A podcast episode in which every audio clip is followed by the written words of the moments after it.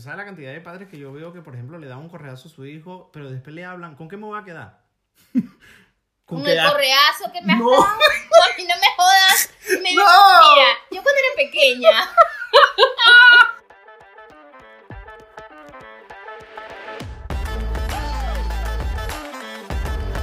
Vamos a hablar de cómo nosotros hacemos para evitar el camino fácil, entre comillas, cuando se trata de educar a nuestros hijos.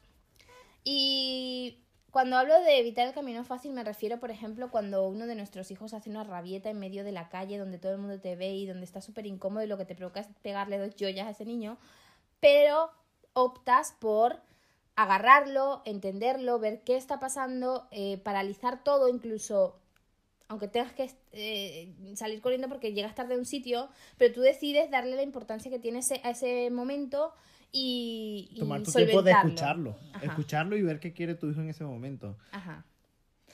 Antes de empezar, eh, queremos decir algo muy importante para nosotros y es que si nosotros no venimos a, a- a establecer ningún tipo de verdad, somos padres que obviamente como todos hemos venido sin un libro debajo del brazo, estamos aprendiendo en el proceso y simplemente lo que queremos hacer en este podcast es compartir nuestras experiencias como padres y lo Totalmente. que a nosotras nos ha servido. Eso, ser críticos con nosotros mismos porque al día de hoy nosotros seguimos aprendiendo de otros padres. ¿Sabes? Y eso es lo más bonito de esto, que esto es un aprendizaje continuo. Lo, Totalmente. es lo bonito, es lo bonito. Y no tomes esto como la verdad absoluta porque nosotros hacemos lo mejor que podemos y se nos da de una manera que yo creo que poco a poco nos está dando beneficios. Desde nuestro- Grandes beneficios. Grandes beneficios desde nuestro punto de vista. Porque, Totalmente. por ejemplo, tener la posibilidad de grabar un podcast al lado de mi hija, eso para mí es un gran avance. Y yo no la veo sufriendo, yo no la veo pasándolo mal. Solamente le he dicho, hija, guarda silencio y tú sigues jugando con tus cosas. Vale, papá. Eso para mí es un gran avance. Pero para poder llegar yo a ese punto, ¿qué sucede? Que tengo que invertir tiempo de calidad con mi hija, hablarla, escucharle y atender un poco sus necesidades. Entenderlos. Entenderlo. Hay algo que nosotros eh, decidimos hacer desde que mi hijo mayor, nuestro hijo mayor, era muy pequeño, y es eh, dedicarle tiempo para hablar. De hecho, se ha vuelto un hábito en nuestro día a día hacer en la sobremesa y pasar mucho rato con nuestros hijos hablando. Y cuando pasa algo, cuando llega un punto que obviamente como a todas las familias pasa, que nuestros hijos se vuelven locos, que parece que las cosas se tuercen, que eh, todo lo bueno se da de repente la vuelta y no entendemos muy bien qué está pasando, eh, en vez de hacer como que no pasa nada o tapar el dedo con el sol con un dedo, lo que intentamos es entender la situación, qué está pasando, qué hay detrás de que de repente uno de nuestros hijos se vuelva loco, eh, se dispare, se acelere, grite, chille o haga algo que para nosotros es inesperado porque no suelen hacerlo. Totalmente. ¿Sabes que también es interesante? Que nosotros en casa tenemos la situación controlada. ¿Sabes? Siempre, Porque nosotros sí. nos sentamos, comemos, hacemos la sobremesa, nuestros hijos comparten su, su día, eh, nos hablan, nos dicen lo profundo que ha sido su día. Pero sí es verdad que cuando nos vamos a una reunión familiar y compartimos nuestro día con unos amigos, con la familia, los niños de cierta forma cambian, ¿sabes? Y ya ellos se sienten como que en la libertad de querer llamar la atención y ahí donde nosotros decimos, pero si estamos en casa, pides permiso hasta para hablar, permiso, puedo interrumpir, permiso, ¿sabes? Y luego cuando salimos, como que salen de esta zona y se ven en... Amor, pero ahora que, que lo pidices, lo te estoy escuchando, ¿no Ajá. piensas que quizás nosotros lo estamos... O sea, yo te escucho hablar eso y yo pienso, ¿no será que nosotros aquí los estamos mm, como coaccionando demasiado, que son súper rectos y de repente salen a la calle y se desmerenan? También es verdad. No, no, no lo cuestiono y no lo dudo porque es verdad que cuando salen y se exponen, se vuelven rebeldes. y yo digo, ¿pero esto qué es? O sea, eres en casa un niño y cuando sales eres otro. O sea, no, yo quiero que tú siempre tengas la misma personalidad, tanto aquí adentro como allá afuera. A ver, también es verdad que, que lo que tú dices de que nuestros hijos se ponen rebeldes en la calle, mm, yo no lo veo de esa Ah, manera. Vale, Porque cualquiera vale. que escuche esto va a decir, no, pues claro, está- están sometidos en casa y llegan a la calle y los pobres críos se liberan. No, o sea, nuestros hijos realmente son Niños. demasiado buenos. Y claro, cuando salen, saben que En casa, por ejemplo, nosotros tenemos las normas muy claras, como por ejemplo, algo tan fácil como no se salta en el sillón, no se juega encima de las camas. ¿No? Entonces, eh, de alguna manera ellos aquí tienen un espacio bastante limitado de, saltar, gritar, eh, subirse por las paredes o qué sé yo, y eso obviamente en la calle aprovechan para descargar toda esa adrenalina, que es lo normal en un niño. Pero luego cuando estamos, porque piensa algo, cuando estamos aquí dentro de casa, ellos se comportan. Cuando salimos a la calle, al, al parque, al, obviamente se desmelenan, corren, gritan, saltan, son niños. Ahora, ¿qué pasa cuando vamos a casa de, algún, de alguien? Mira, te planteo algo súper interesante. ¿Qué pasa cuando vamos a casa de alguien? Se comportan. Se comportan, eso sí es verdad. Pero ¿qué sucede, por ejemplo? Este es un punto crítico en la familia. Esto es un beta lo que voy a decir.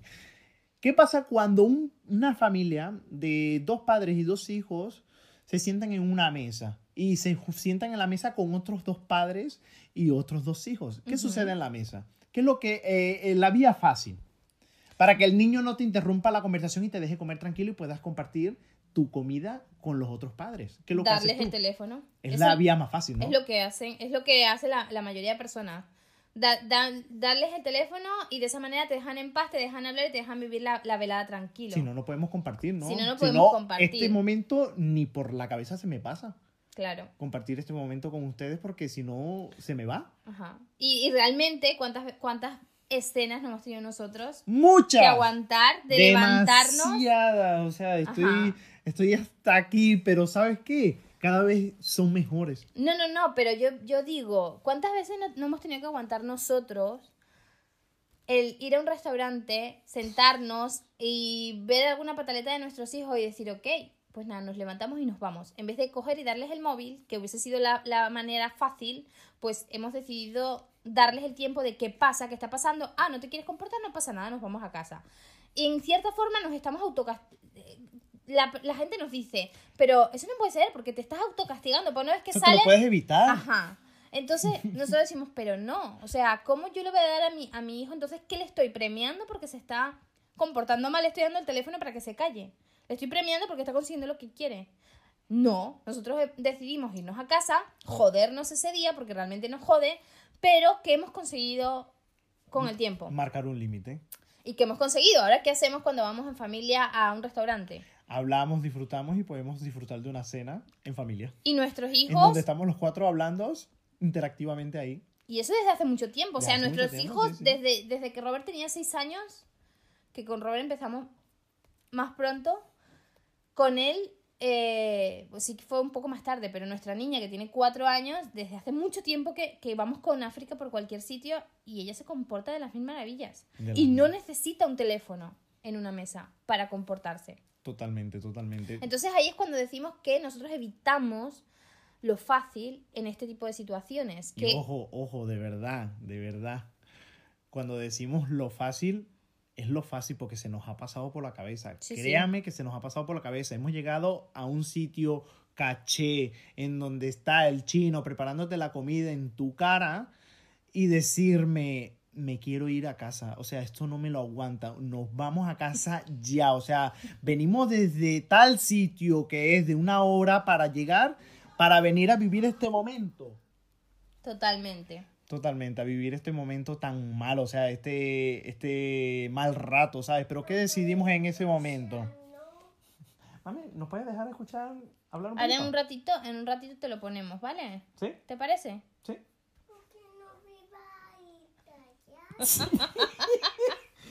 Tienes razón, te hemos invadido tu espacio, pero espérate un poquito y terminamos y lo ponemos. ¿Te parece? ¿Sabes por qué? Porque queremos estar aquí contigo, no queremos estar por allá y tú solita. Queremos acompañarte y que tú estés ahí. Y, nosotros hacemos esto y luego terminamos y ya. ¿Vale? ¿Sí? Sigue jugando ahí. Sigue jugando y ahora lo ponemos. Bueno, entonces, a lo que nos referimos es en esos momentos en los que las cosas se ponen difíciles y realmente eh, hay muchas maneras para gestionar esos momentos y, salir del paso rápido. Y nosotros, por lo que sea, eh, nos, nos, complicamos en cierta forma, porque realmente en ese momento sí que nos complicamos. Yo recuerdo cuando teníamos una comida, tú sabes a qué me refiero, Em, y África le dio esas pataletas de gritar, ¿no? Porque obviamente a ella le dan muchas pataletas de esas. Es una niña que tiene cuatro años y está en la edad, de 3 a 4, pues suele ser las edades de las pataletas y todas esas cosas, Sí, ¿no? de que le llama la, la atención. Exactamente. Entonces, eh, me acuerdo de estar en ese momento y, y en vez de eh, darle el teléfono, que era lo que nos decían los demás, pero dale el teléfono, pero dale el teléfono, no, no Y te evitas todo esto. Y te evitas todo este mal rato y te evitas todo esto. Y nosotros, no, no, ella tiene que aprender que tiene que calmarse, que tiene que eh, gestionar esas emociones, que tiene que hablarnos y explicarnos qué le está pasando y nosotros también hacer ese esfuerzo de entender qué es lo que le está pasando en ese momento. Claro, pero sigue contando cómo fue ese día. ¿Cómo terminó ese día? Ese día terminó que yo me fui con mi niña. Sí. Me fui. Y yo me quedé todo obstinado, amargado, porque no estaba entendiendo nada, por qué África se estaba comportando de esas maneras. También es verdad que todos en esta vida tenemos un límite. Ya ese día Total, ya ese tú día reventaste, reventamos. sí, reventas, tú reventaste. Eh, yo venía del trabajo también, estábamos ahí en, esa, en ese momento y sucedió así, pero hemos decidido, ese día fue malo. Malísimo. Malo, malo, malo, malo, malo. O pero sea, lo de un día que podía haber sido espectacular, Espectacular, que así no lo pensábamos, así me lo Ajá. imaginaba yo. a ser un día que fue bastante estresante y bastante malo. De hecho, yo agarré el coche con la niña y me fui. Porque nadie me. Aparte, me sentí bastante incomprendida. Porque en vez de apoyar la situación de que yo dije, bueno, agarro a mi niña, me voy con ella al auto y hablo con ella, intento calmarla, veo qué le pasa. eh, y luego ya, pues eh, sigo, ¿no? Y me sentí bastante incomprendida de no, pero ¿por qué ahora te vas tú y no sé qué y, qué rollo y qué tal y qué cual, ¿no? Entonces dije, mira, agarro a mi niña y me voy. Ya, imagínate yo que me terminé quedando ahí. Buah, ¿sabes? Pero yo también es verdad que puse mis límites y yo dije, pues no, yo prefiero que pasemos por esto y ya está. Pero es que la vía fácil siempre es darle el móvil o ya está, o sea, entretenerlo. Y yo- a mí me gusta sentir a mi hijo, a mí me gusta saber que mi hijo está en movimiento, ¿sabes? Tú sabes que me da tristeza a mí ver un niño cuando está ahí embelesado. Sí, ¿sabes? aparte es como... No, es mi No le, estamos, no le estamos dando espacio. Yo pienso que muchas veces cuando ellos hacen una pataleta o hacen algo y les damos enseguida el teléfono, no les estamos dando el espacio para que ellos expresen y aprendan a expresar lo que en ese momento sienten. Que quizás al principio lo expresan con una pataleta, pero poco a poco si empezamos a entenderlos y ellos les podemos enseñar a expresar lo que sienten, sin necesidad de llegar a la pataleta, que es un poco lo que nos está pasando ahora con África que África ya no llega a la super pataleta, sí que todavía se enfurruña, pero ya empieza a explicar un poco cómo se siente o qué es lo que realmente le está pasando. Totalmente. Tú sabes la cantidad de horas que nosotros le hemos dedicado a nuestros hijos. En estos días estábamos hablando de esa vaina y yo te digo una huevona. Yo creo que midiéndola, podemos decir que son unas 365 días, pero en horas. Imagínatelo en horas de verdad, porque que nosotros todos los días, todos los días invertimos dos, tres horas en la sobremesa, que a la final nos sentamos a comer a las 3 de la tarde y no acaba hasta las 6. Que no Sí, hombre, no tanto, pero sí, sí. O sea, llega a las dos y media del, del colegio y hasta las cinco yo no... Eso. A las cuatro y media te vas a por la niña y ahí un poco yo me quedo un ratico más y ya. Sí.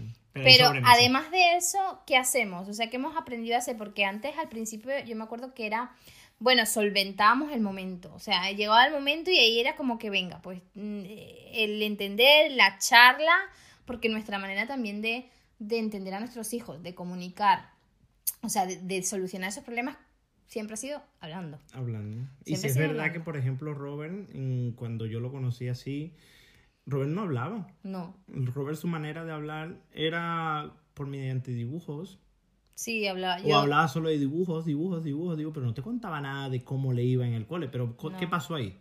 Poco a poco se le fue dando Claro, confianza. empezamos a abrir Mm. espacios para Ajá. que él pudiese expresarse, Hablar. al principio con dibujos, luego poco a poco expresando eh, las cosas que hacía, nosotros contándole lo que nosotros habíamos hecho y eso ya se ha convertido en, un- eso es lo que ha hecho que se convertía en un hábito. Totalmente, y la confianza, porque al final Totalmente. se genera una confianza en donde él se siente en la libertad de contarte algo sabiendo que no va a sentirse ni juzgado, ni comprometido, ¿sabes? Ni a la defensiva, simplemente está siendo un niño soltando su... Su sus movida, su- sí, porque habla un poco de todo, no solamente de qué hace, sino cómo se sintió. Eso también le, le ayuda a generar un poco de abanico de cuáles son las emociones que se mueven dentro de él. En fin, son un montón de cosas que nos eh, hemos visto en beneficio a esos momentos. Totalmente. Y algo que yo creo que es importante, que, que es, es lo que decimos, ¿no? De evitar el camino fácil, porque el camino fácil es lle- llegar. Ojo, esto lo hablamos desde una perspectiva muy personal, porque eh, al final se trata, cada uno tiene sus propios horarios, sus propias responsabilidades, sus propios espacios, o sea, X, ¿no? Yo siempre, por ejemplo, he valorado muchísimo que mejor que llevar a un niño a todo el rato extraescolares, creo que, porque de esas horas extraescolares no hacer una hora extraescolar en casa. Para mí, el, el, el estar en charla una o dos horas que, que nos pasamos hablando, para mí es una súper extraescolar para todos, que nos Totalmente, unen encima. Totalmente, porque hasta nosotros mismos seguimos aprendiendo de ellos. Hombre, ¿Sabes? Y todo, pero a ver, si es verdad que ellos necesitan un movimiento, necesitan también compartir con otros niños y crear esos vínculos que les enseñen. pero yo no hablo de quitárselos. No, no. hablo de equilibrarlo. Claro, correcto, pero ellos necesitan ser escuchados, ¿sabes? Yo creo que esa es la herramienta más importante en esta vida, que es que se sientan escuchados y atendidos, ¿sabes? Porque nosotros hasta el día de hoy, que ya nuestro niño ya tiene 11 años, seguimos eh, dedicándole tiempo. Claro, y conociéndole todavía, y, conociéndole. conociéndonos entre todos, o sea, y... y- ¿Qué pasa cuando, cuando por tiempo, por espacio o por trabajo no podemos hablar? Claro, hay momentos en los que se nos complica porque yo qué sé, yo tengo más trabajo, tú tienes más lío, estamos más cansados, lo que sea, y quizás las sobremesas se acortan, o también porque él tiene deberes, o él Porque tiene... yo voy de tarde, lo que sea. Lo que sea. Em, sí es verdad que cuando esto pasa, que tenemos menos tiempo para conversar, eh, nosotros somos muy observadores. Demasiado. Entonces, eh, enseguida- Ojo crítico. Ajá. Estamos siempre como en modo observación de, que, de qué está pasando, ¿no? Es como eh, vivimos muy en el momento presente. O por lo menos eso intentamos. Entonces, Intentamos, claro. tanto entre nosotros, ¿vale? Y así somos capaces de ver, mmm, este está raro hoy, ¿qué le estará pasando? ¿no? Entonces yo más o menos ya puedo entender muchas veces si es cansancio, si es que está enfadado, si es que le pasa algo. Y lo mismo nos pasa con nuestros hijos, que empezamos a ver ciertas eh, acciones, ciertos comportamientos, actitudes y decimos, uy, aquí está pasando algo. ¿Y qué es lo que hacemos? Ya. Código 433, código 433, tenemos que hablar. Reunión familiar. Sí, reunión familiar. Y es casi que un megáfono que pasa por toda la casa en donde tenemos que reunirnos, por favor, asomarse a la cocina. Sí, la cocina es nuestro centro Es de nuestro centro. es- concentración. sí, es nuestro consultorio ahí familiar. Y esas, esas días, es increíble porque esos días en los que hay una reunión familiar por algo en concreto, abrimos, abrimos las cajas, sale el tema y nosotros no sabemos realmente en qué momento eso se va a terminar. Y yo he llegado a anular reuniones por no dejar la conversación a media, porque para mí, por ejemplo, en mi caso, es muy importante mi familia, mi hogar. Si mi hogar no está bien, si mi relación con mis hijos, con mi pareja, en este caso contigo, no está bien, obviamente yo no, yo no me siento eh, bien, no me siento ligera, no me siento libre, no me siento tranquila. Para mí es muy importante este espacio de hogar, Qué de bonito, equipo. qué, qué bonito cuando uno tiene las cosas claras, ¿no? Ajá. Entonces, claro, cuando eso pasa y yo veo que, wow, viene una reunión, pero esto va para largo, enseguida me pongo en contacto con mis clientas y eso es uno de los valores que yo he eh, fomentado en mi negocio de flexibilidad porque sé que estas cosas pueden pasar y yo lo siento mucho, pero para mí es más importante esto, ¿no? No dejar una conversación abierta o a medias con nuestros hijos cuando es algo importante. Totalmente, y más en estos puntos yo creo. Yo creo que, bueno, siendo franco, Siempre. yo creo que todos los tiempos son importantes, desde que Sí. somos pequeños Sí, sí. hasta que somos adolescentes, hasta que somos adultos y cuando somos abuelos también. Yo creo que esto es una constante cadena de crecimiento en donde toda información que llegue es bien recibida, ¿sabes? Y dejar las cosas a media yo creo que es un error que podemos cometer, creo yo. Siempre cuando Sí. empiezas a abrir un melón, cuando empiezas a abrir una Es caja... muy fácil dejarlo y sobre todo cuando se complica la conversación y cuando en la conversación salen eh, puntos de vista contradictorios o no te aclaras o salen... Claro, porque no, no tenemos por qué estar siempre de acuerdo en todo. O sea, nosotros No, somos no. personas individuales Totalmente. y muchas veces no coincidimos en, en el tema, pero no, no paramos hasta llegar a acuerdos, hasta intentar estar lo máximo posible en acuerdo los cuatro y, y conformes, porque incluso a la niña que tiene cuatro años, ella está ahí sentada en la mesa. Aunque no pueda aportar lo que sea, ella está ahí sentada en la mesa. Ella está ahí sentada, correcto. Como escuchando. parte del equipo. O sea, nosotros no, no- nos, nos manejamos como un sí. equipo. Entonces tenemos que estar los cuatro bien. Y De cuando, verdad, sí, sí, sí, disculpa que te interrumpa, pero si hubiera una cámara de verdad, así como las de Gran Hermano que nos están grabando, verían a África con cuatro años acariciando a su hermano porque lo está viendo con cara de tristeza, o comienza a decirle, mamá, no estés gritando. No alces O sea, tanto la no voz. alces tanto la voz. O sea, es curioso cómo vamos trabajando los cuatro ahí en equipo y vamos Sí. manifestando todo lo que estamos sintiendo, porque al final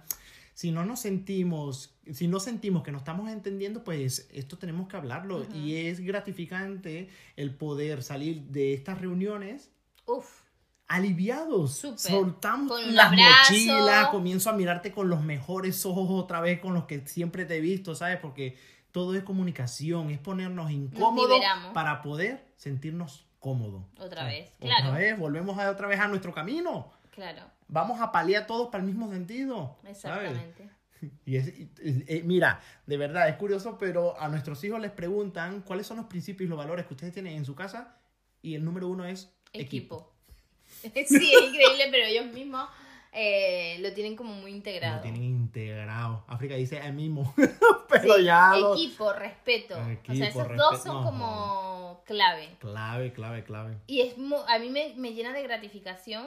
Yo soy luna en Géminis, por tanto mis emociones son súper importantes que se, se transiten Se- eso, hablando y con, con- sí, en comunicación.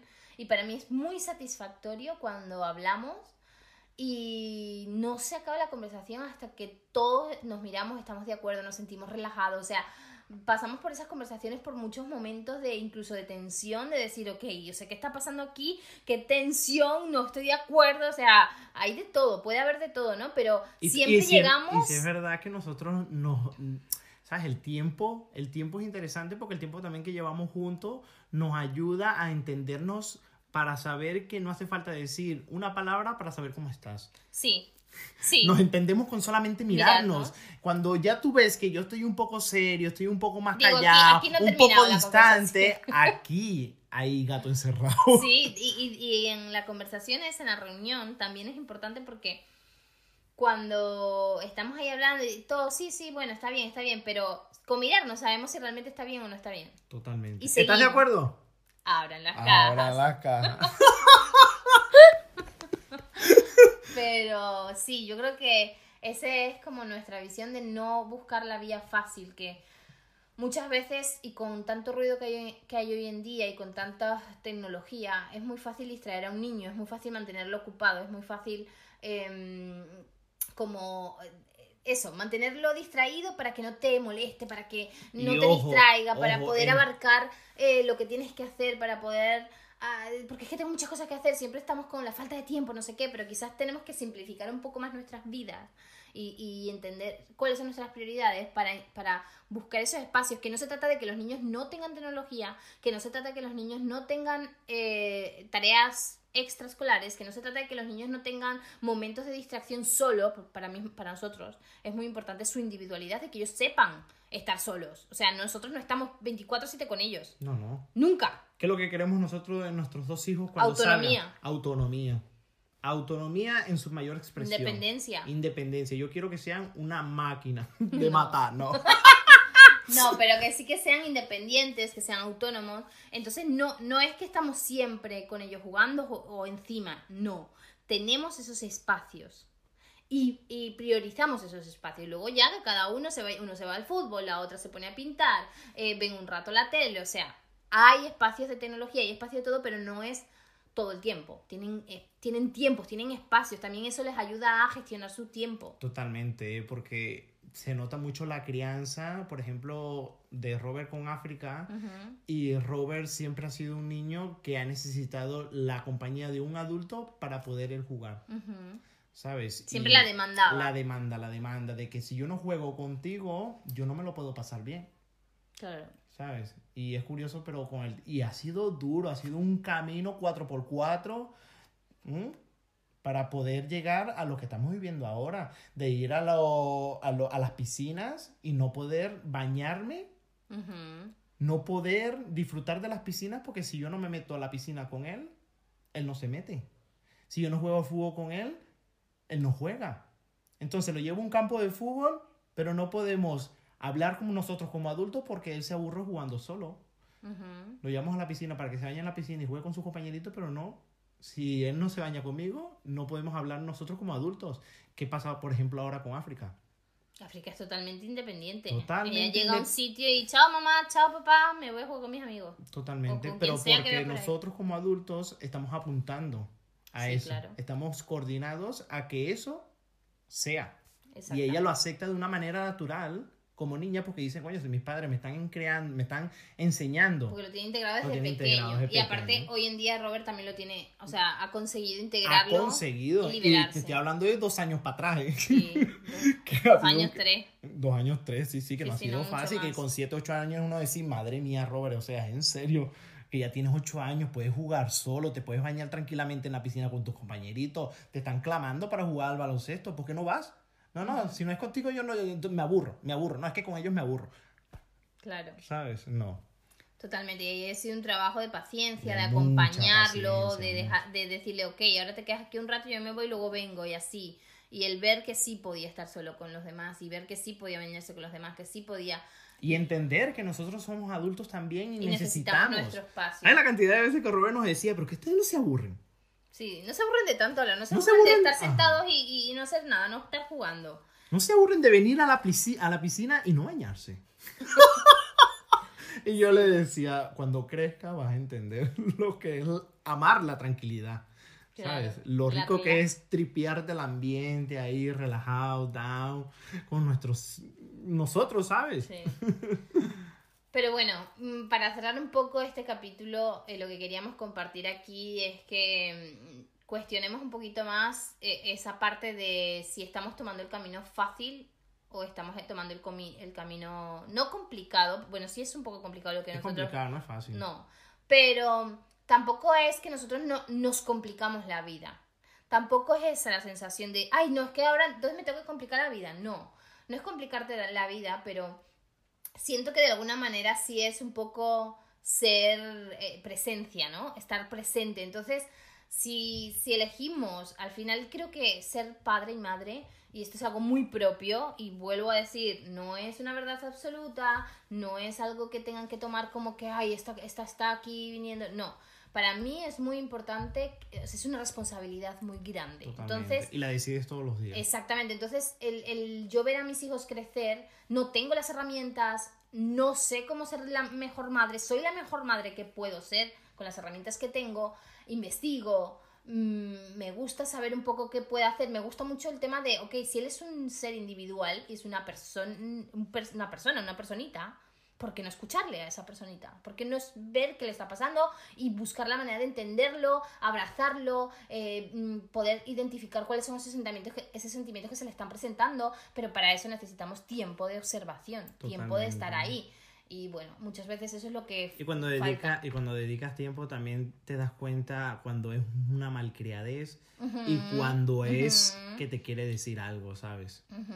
Es interesante, pero el tiempo es un factor muy importante.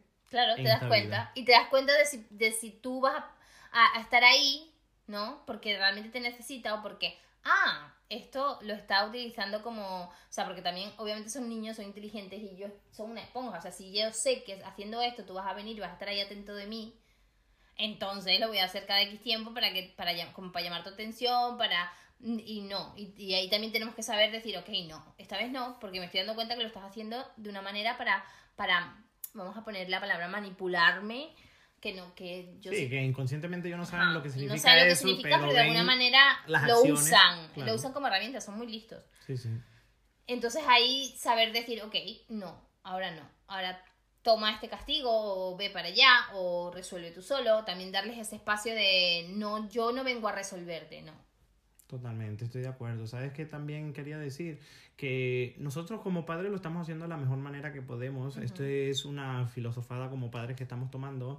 de compartir cómo nosotros criamos a nuestros hijos, entendemos las circunstancias de cada padre, porque cada padre es un Sí, mundo, totalmente, ¿sabes? totalmente. Y yo creo que la clave... cada situación, cada, es cada padre, distinta, cada todo, situación, ¿sabes? cada entorno, no cada... nos enseñan Uf, a ser padres, ¿sabes? Al cada final niño. es un mundo, ¿sabes? Y tómate la libertad de cuestionarte. Solamente hacemos esto con la intención de que otros padres también se puedan cuestionar y nos puedan comentar sobre esto que nosotros estamos diciendo porque nos ayuda también a crecer, porque es que nosotros estamos en una constante evolución en donde todo lo que sea crítico, constructivo, es bien recibido. Eso sí, con muy buenas palabras, nos entendemos todos. Claro, con cariño, con cariño. Con cariño, con amor. Pero sí es verdad que, que estamos abiertos porque estamos en ese constante aprendizaje. De hecho, nos gusta mucho observar cómo lo hacen otras, otros padres, ¿no? A veces estamos mirando cómo lo hacen otros padres para nosotros aprender cosas que decimos, ay, mira qué bien se le da esto, ¿no? Y aprendemos, porque no se trata de juzgar que otros lo hagan mejor o peor, porque cada uno lo hace como sabe y puede, sino aprender en el camino cómo se nos da mejor a nosotros y qué es lo que mejor nos está funcionando a nosotros. Nosotros somos muy autocríticos. Y también tenemos mucho ego. Porque, por ejemplo, mira, esto está bueno, está bueno, está bueno. Porque escuchamos a otros padres que son intelectuales, los típicos padres esos que tienen gafitas, los niños son muy buenos. no, corta, corta, corta. corta, corta. O sea, ¿qué querías decir? Coño, que uno siente ego porque uno ve a esos padres, ¿sabes? Y uno dice, anda, anda, anda, chico, de verdad, tú y tus reglas, de verdad. Hoy siento rabia, ¿sabes? Porque a mí me ha pasado de que me dicen, no, pero es que a mí me funciona poner unas normas en casa, ¿sabes? Y, y, y- y el ego está así como que, anda, anda, de verdad, ah, ponete a hacer normas, de verdad, ¿sabes? Pero en realidad esas pequeñas herramientas te sirven, ¿sabes? Pero es que nosotros tenemos normas. Lo que pasa es que quizás no son tan rígidas. no son tan rígidas, y al correcto. final también es verdad que eh, otras personas nos hacen de espejos. Eso, el espejo. El espejo es algo... Por eso es muy importante cuestionarte a uno mismo también el, el ok, ¿qué, ¿qué puedo aprender de esto? ¿Qué me puedo quedar y qué no me puedo quedar? O sea, nada es bueno o es malo. Eso es algo que nos tenemos que meter en la mente. Nada es bueno o es malo. Nada es mejor o es peor. Todo depende de las circunstancias, de las personas, de cómo funciona cada uno, de los hogares. O sea, es que hay tantas cosas a tener en cuenta, pero no podemos quedar en el, ay no, yo no lo hago así porque a mí lo que me funciona es esta cosa. O sea, si ya estás con esa, con esa actitud, entonces ahí claro. es donde no aprendes, no hay aprendizaje, no hay evolución, no hay cambios. Entonces, claro, si tú tienes una mala situación en tu casa, por ejemplo, con tus hijos, no te entiende, no sé qué le pasa, no lo entiendo, está todo el día haciendo rabieta, me tiene cansada, me tiene agotada, pero siempre haces lo mismo y no te abras a recibir otras opciones, ni, ni te abras a hacerlo de otra manera, por mucho que te digan otros que eso no está bien hacerlo así, te tiene que importar un carajo, porque cuántas veces a nosotros no nos han dicho que es que no tenemos que estar todo el tiempo escuchando a nuestros niños, que ellos no saben lo que quieren, que somos nosotros los adultos, que bla bla bla bla. Usa la correa. Usa la correa, que un guantazo a tiempo no viene nunca mal, o sea, ¿y hemos hecho caso? No. No. ¿Estás de acuerdo? Abran las cajas. Estoy muy de acuerdo de que, o sea, son diferentes formas de criar y nosotros hemos, mm, nos ha entrado por una oreja, nos ha salido por otra y hemos di- decidido decir, no, no queremos ese tipo de crianza para nuestros hijos. Totalmente, porque ¿sabes la cantidad de padres que yo veo que, por ejemplo, le dan un correazo a su hijo, pero después le hablan, ¿con qué me voy a quedar? Con el correazo que me has No. dado. No me jodas. Me- No. Mira, yo cuando era pequeña. yo cuando era pequeña. Me acuerdo que mi mamá me pegaba con una correa, me perseguía. Y yo decía, cada vez que me, me pegaba o me lanzaba un chancletazo o lo que sea, decía, "Ah, ahora sí que me voy a portar mal, lo voy a hacer peor todavía. Y le voy a hacer rabia porque si me va a pegar, me va a pegar con ganas, ¿sabes? Con- con- Y yo me acuerdo que hubo una temporada en mi infancia que yo era muy rebelde e intentaba hacer las cosas peor para, para hacer rabiar a mi madre, porque digo, si me va a pegar, que tengo una razón para pegarme. Ya. Hasta que dejó de pegarme. Cuando dejó de pegarme, yo empecé a ser la niña responsable. Ah, ahora sí nos empezamos a entender, pues ahora sí puedo ser una buena niña. Pero si tú me vas a pegar, pues entonces yo voy a ser mala, porque me vas a pegar con razón. Pero no voy a aceptar que me pegues sin razón. ¿Sabes? Entonces yo digo, ahí es cuando empieza el masoquismo de que un niño, tú cuanto más le das, dices, pero es que peor se porta, no sé qué pasa. Coño, normal, o sea, porque ese niño dice, coño, si me vas a pegar, pégame con ganas. O sea, pégame por, porque realmente he hecho algo malo, no, no así. Es- No porque, ay, he hecho algo malo. O sea, al final ellos están, si nosotros estamos aprendiendo como padres y somos adultos, y tenemos un nivel de conciencia mayor y lo que sea. Sea, imagínate un niño. O sea, ¿cómo puedes dar por hecho que un niño tiene que hacer y ser exactamente como tú quieres que sea, con los valores que tú quieres que sea y, y súper recto? O sea, no. No. Si, si caes en eso, te vas a volver loco. No, y aparte no los estás dejando ser. Eso es correcto. Ah, no. Así que bueno, con esto y un bizcocho, hasta mañana a las 8. Así que cualquier cosa, cualquier eh, consejo, cualquier cosa que nos quieran decir por comentario, nosotros estamos súper abiertos a, a recibirlo. Como os decimos, eh, somos muy autocríticos.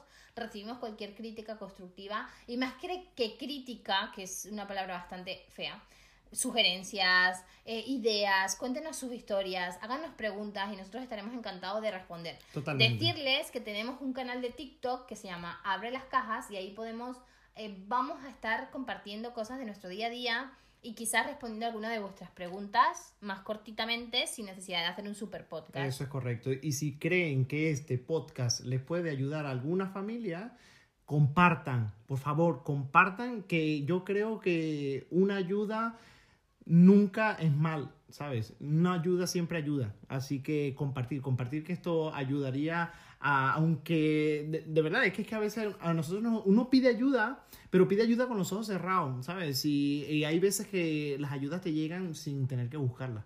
Así que sí, Simplemente tienes que estar dispuesto a escuchar y estar abierto a recibir. abierto a recibir. a recibirlas. Y cuando, cuando hablo de estar abierto a recibirlas, es estar abierto a escuchar y decir, "Hmm, mira, pues esto me, lo, me, me, me interesa o esto me puede ayudar o "Mm, y quizás lo pruebo. O sea, estar abiertos es realmente estar abiertos. Es Y no estar en juicio, sino estar en apertura. Muy bien. Chao. Pues hasta la próxima.